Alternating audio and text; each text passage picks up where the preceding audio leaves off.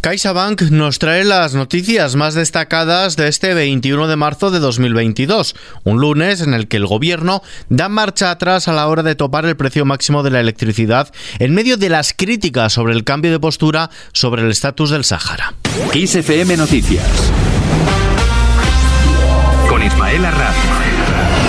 El gobierno da marcha atrás. El Ejecutivo trabaja en medidas alternativas al establecimiento de un tope de 180 euros el megavatio hora, una de las iniciativas barajadas para amortiguar el impacto de la subida de la electricidad en la economía, proteger a los hogares y a los sectores más expuestos a esta espiral de precios. El establecimiento de un tope de 180 euros el megavatio en el mercado mayorista partía como una propuesta conjunta con el gobierno portugués, dada la interconexión de ambos mercados, pero finalmente se ha descartado en función de otras alternativas que deberán consensuarse en el Consejo Europeo de esta semana. El presidente del gobierno, Pedro Sánchez, confía en que la Comisión Europea ofrezca una respuesta lo suficientemente equilibrada a los retos que plantea la guerra en Ucrania para el suministro de la energía y la evolución de los precios de la electricidad. Tras reunirse con el presidente francés Emmanuel Macron en una comparecencia conjunta en el Palacio del Elíseo, Sánchez precisa que el Consejo Europeo de finales de esta semana en Bruselas deberá abordar dos aspectos fundamentales. Primero, la garantía del suministro energético y posteriormente los precios del gas. Pedro Sánchez. Estamos hablando de dos elementos en los que yo creo que la Comisión Europea esperamos pueda encontrar una respuesta equilibrada que nos eh, permita a todos los países el poder responder en función de cuál sea la gravedad de la situación en uno o en otro aspecto a este reto, a este desafío formidable que nos está planteando desde el punto de vista energético eh, la, guerra, la guerra de Ucrania. Unidas Podemos descarta la ruptura del gobierno de coalición. La vicepresidenta segunda del gobierno y ministra de Trabajo, Yolanda Díaz, ha cargado hoy contra el presidente del gobierno, Pedro Sánchez, por entender que ha sido incoherente por cambiar de postura sobre el Sáhara con enorme opacidad, sin dar explicaciones y sin contar con su socio de gobierno. Eso sí, ha rechazado romper el Ejecutivo por entender que sería una gran irresponsabilidad. Desde Unidas Podemos, desde el partido en sí, emplazan al PSOE a reflexionar sobre sus últimas decisiones injustificables e incomprensibles. Yolanda Díaz, líder de Unidas Podemos dentro del gobierno de coalición. No comparto ni las formas, las formas en política son tan importantes como el fondo. Las formas han sido, creo que, incorrectas, no solo con eh, nosotros, sino con el conjunto del país. Es un cambio radical de posición que merece el respeto y el diálogo con todas las formaciones políticas y también es un cambio de fondo que, como he dicho ya, en absoluto comparto. Y es que todos piden explicaciones a Sánchez, partidos políticos de todo el espectro, tanto de izquierda como de derecha, piden, exigen al presidente del gobierno, Pedro Sánchez, que dé explicaciones en el Pleno del Congreso de los Diputados sobre ese giro que ha dado el Ejecutivo en su posición frente al Sáhara Occidental y su apoyo a Marruecos, que ha molestado tanto a la oposición como a sus socios de gobierno. Por su parte, desde el PSOE, desde el Ejecutivo Federal, su portavoz, Felipe Sicilia, asegura que no han variado su postura respecto al Sáhara Occidental, ya que desde 2008 consideran que el plan de autonomía que planteó Marruecos puede ser una solución viable y seria. Niega que ahora haya habido revuelo interno en el partido. Felipe Sicilia. Siempre bueno poder llegar a acuerdos con un país vecino como es Marruecos, con el que nos unen lazos históricos, pero con el que también nos unen intereses compartidos. Y por tanto siempre que hay un acuerdo con un país vecino, con un país que es estratégico para no solo España, sino para toda Europa, creo que es bueno que ese acuerdo se pueda producir. Y ese acuerdo, como bien saben, se produce dentro de la diplomacia con discreción.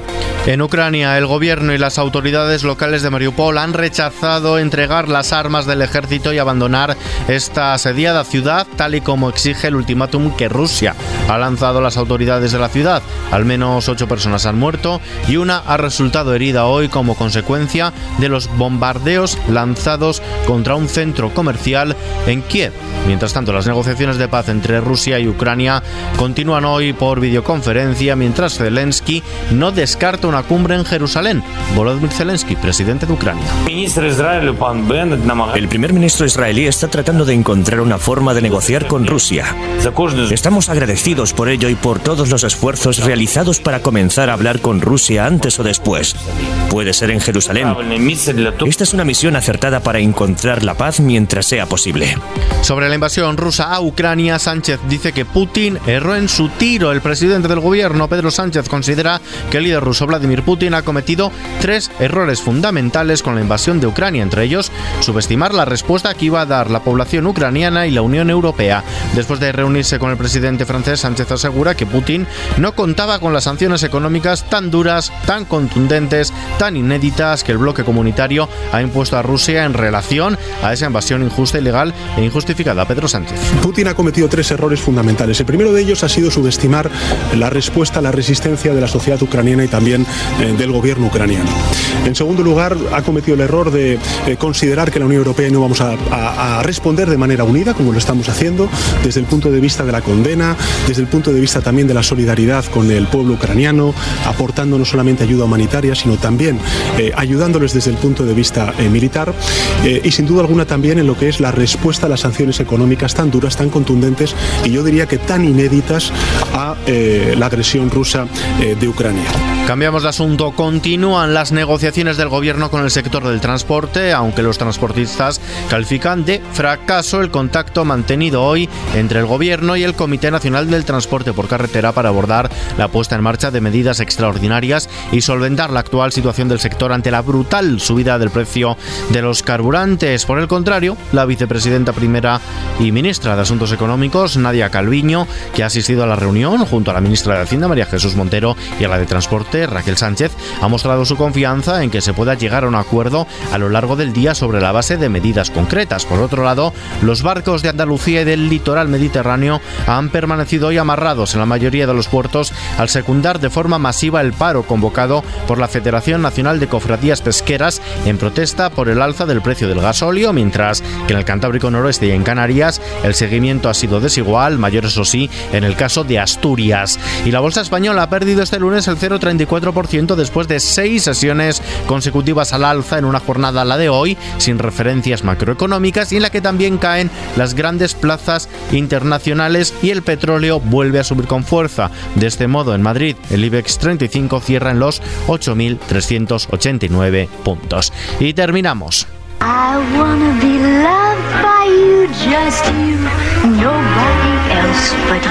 Christie's anuncia la subasta de uno de los icónicos retratos de Marilyn Monroe realizado por Andy Warhol, que será ofrecido en mayo durante la venta de arte del siglo XX de la firma y cuyo valor se ha estimado en unos 200 millones de dólares, unos 182 millones de euros al cambio. Sausage Blues Marilyn es uno de los cuadros más significativos en salir a subasta en toda una generación. Puede convertirse en la obra más cara del siglo XX vendida en una subasta. Los expertos de la casa de subastas equiparan el cuadro a otras piezas icónicas como la Mona Lisa, la señorita Sauvignon de Picasso y el nacimiento de Venus de Sandro Botticelli. Esta noticia está ampliada en nuestra web xfm.es. Información como siempre actualizada a las 24 horas en nuestros boletines informativos y aquí en nuestro podcast XFM Noticias de la mano de CaixaBank.